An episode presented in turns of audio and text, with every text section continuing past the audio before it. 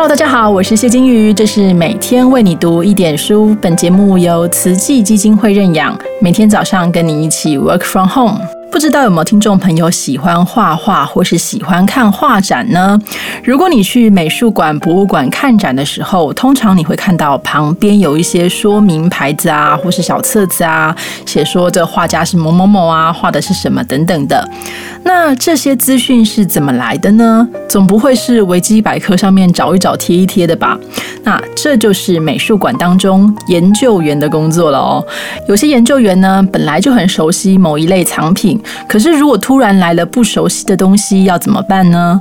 我们今天邀请的来宾林角碧老师是台北市立美术馆的研究员，大概在二零零二年的时候整修台北中山堂时，找到了一批日治时代的画作，后来就移交到林老师所在的单位。二零零五年起，他接下了这个超级寻人任务，要辨认出这些画的来龙去脉。经过他的研究。发现应该是一九二九年时，为了装饰当时的台北工会堂而购入的作品。后来日本人离去，工会堂成为中山堂，这些画也尘封了数十年。于是林老师就开始前往日本各地寻访这些画作，还有画家们背后的故事。今天要谈的就是林老师在京都寻画的故事。京都浪漫。夜晚的京都，这件作品名为《彭州落雁》。根据李牧作著的《彭州旧圣录》记载，彭州为尾张之别称，尾张大约就是现在的爱知县西部一带。画中的铃木上方飞过一群雁鸭，想必是北雁南飞过冬。首先映入观者眼帘，正是展翅群飞的雁鸭。雁鸭奋力飞翔的动态，使得整个画面生气盎然。一重重写意的竹叶安排在雁鸭的下方，配上山丘的云雾，飘渺的空间，营造出日本南画的韵味。画家以生动的笔触描绘彭州景物风情，这当然不是大自然景色的翻版。而是画家融入自己的情感体验和艺术追求。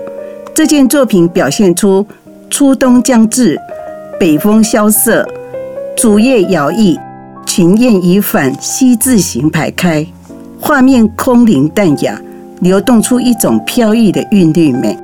右下方落款为景祥画，经比对推测，作者为金尾景祥。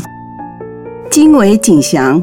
一九零二年出生于京都，本名孝泽，谥号静观，为金尾景年的养子。金尾景年除了跟随老师李牧百年学习，也研习各派各流的技法，开创出独自的画风。耳濡目染的景祥，承继京都写生派的传统。作品中总能巧妙描绘出大自然的四季情趣，带着京都特有的潇洒风，同时又带有一种诗情的自然关照。金尾景祥一生画过不少寺庙的鳌绘，不属于任何团体和画会，以个展为中心发表作品。一九九三年于京都辞世，享年九十一岁。金尾景祥将近一世纪的生涯都在京都度过。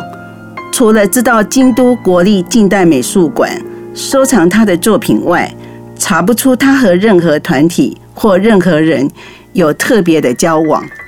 这个京都人让人好生不解。八月的京都热到不行，只好趁着晚间到处走走。随着人潮，我走到京都的繁华街和园丁。千年古都的所在地，应该是传统和古迹冲刺才对。但是走在河园町街上，到处都可以看到观光客装扮的男男女女，带着新鲜好奇的神情东张西望。光鲜亮丽的饰品店、西餐厅、酒店、电影院、纯吃茶店，配上各国各地各色各种的人群，这条街在夜色中。竟飘着一股异国的情趣。走到河园町的尽头，转个弯就是仙斗町。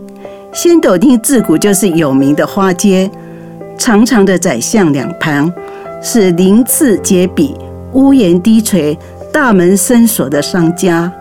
除了挂在檐上的灯笼，让我们知道是在营业中，内部的情形一概无法探知。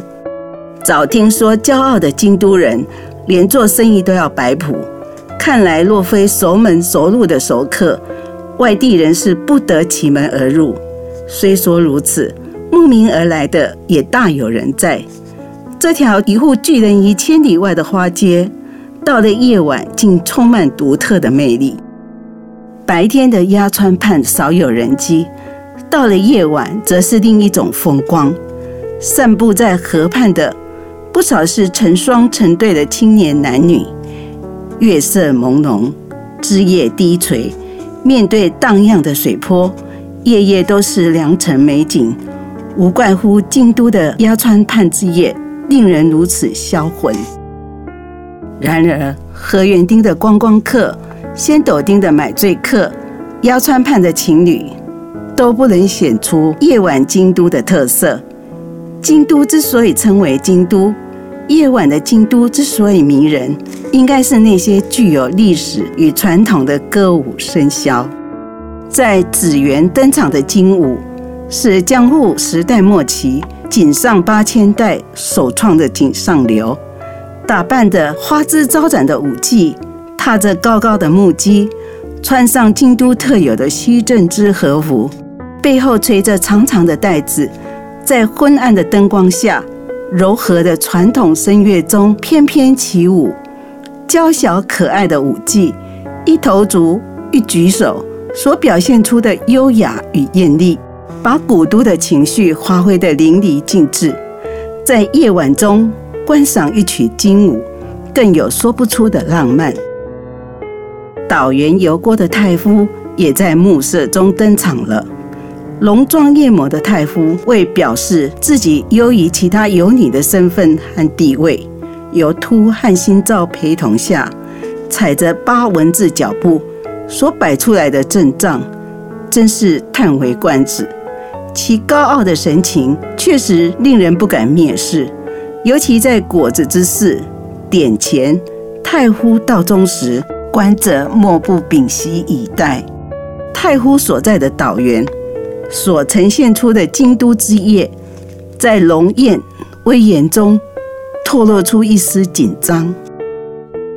不过，在下压神社的平安贵族舞，展现的又是另一种京都之夜的风貌。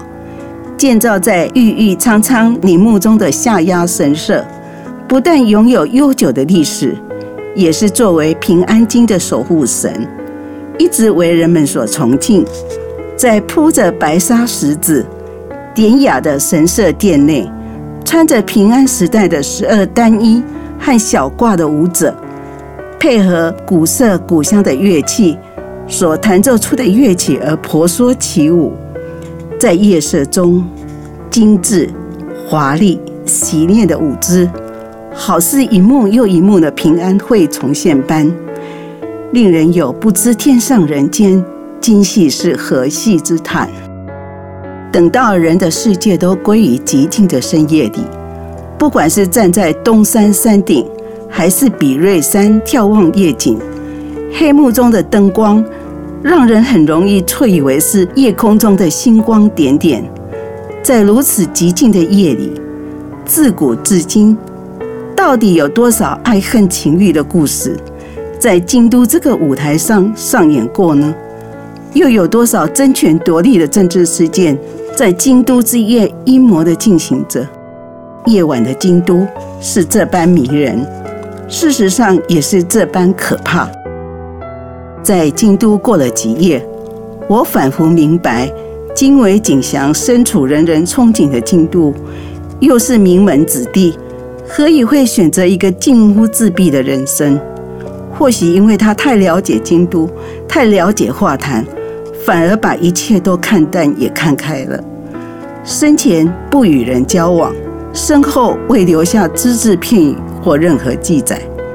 难道画家希望的就是一切的一切都随他的灭度而消逝吗？